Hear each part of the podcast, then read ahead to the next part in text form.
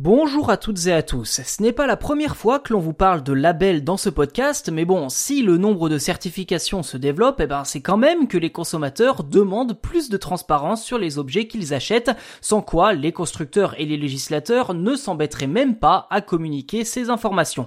Aujourd'hui, place au label Long Time, lancé en 2018 par la startup toulousaine Etikis Ad Civis.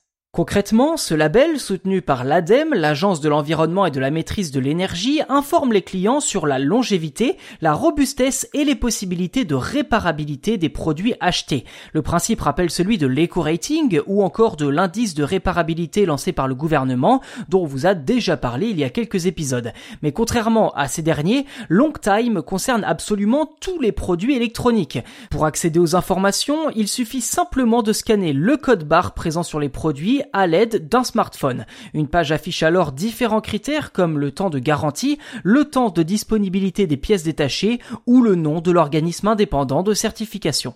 Avec des données précises et claires sur les produits, le label souhaite peser lourd sur la préservation des ressources, je cite, pour réduire la surconsommation et sortir du tout jetable et du gaspillage. Réparabilité, robustesse et accès aux pièces détachées sont des conditions majeures à exiger pour préserver notre environnement d'après le label. Autre promesse de long time, encourager les fabricants à redoubler d'efforts sur la qualité et la durabilité de leurs produits. En clair, cela signifie que le label long time ne sera délivré qu'aux entreprises pleinement engagées dans cette voie.